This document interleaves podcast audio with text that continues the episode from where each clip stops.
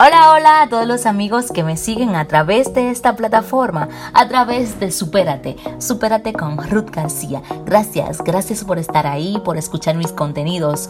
Realmente los realizo con mucho, mucho amor para cada uno de ustedes. Y nuestro tema de hoy es, sigue adelante.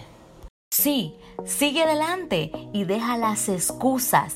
Deja de decir no, no puedo esto porque aquello no me lo permite. No voy a la universidad porque no tengo quien me ayude. Tus miedos no pueden ser más fuertes que tus metas. Sigue adelante e inspira cada acción con tu decisión. De la actitud que asumas hoy dependerá el éxito que tengas mañana. Vamos al grano y empieza a reemplazar los no puedo por los sí puedo. Desde que yo dejé de usar los no puedo, los no acepto, es difícil, ¿cómo lo lograré?